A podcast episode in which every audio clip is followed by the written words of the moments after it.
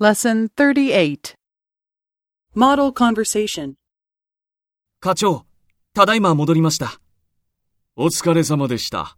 どうでしたか大阪の倉庫から商品を送らせました。明日、桜貿易に届きます。大阪からはい。大阪の担当者をよく知っていますので、電話をしました。この担当者は、明日の朝までに送ると言ってくれました。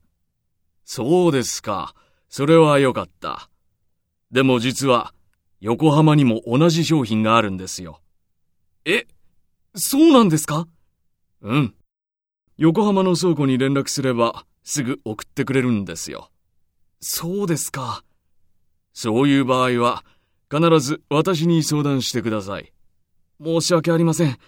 すぐ港から課長に連絡して、確認すればよかったですね。そうですね。大変申し訳ありませんでした。以後、気をつけます。ピエールさん、今日はお疲れ様でした。はい、コーヒー、どうぞ。ありがとう。